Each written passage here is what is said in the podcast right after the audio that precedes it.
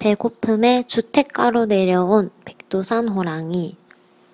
멸종위기에 처한 야생 백두산 호랑이가 배고픔에 주택가로 내려왔다가 구조되었다. 이 호랑이는 생후 10개월밖에 되지 않아서 홀로 사냥하기에 너무 어려 먹이를 먹지 못한 채 도로가에 주저앉아 있었다고 한다.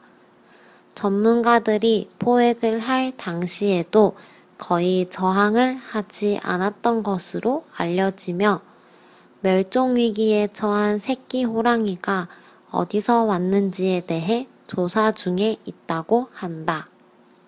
韩语资讯尽在韩知。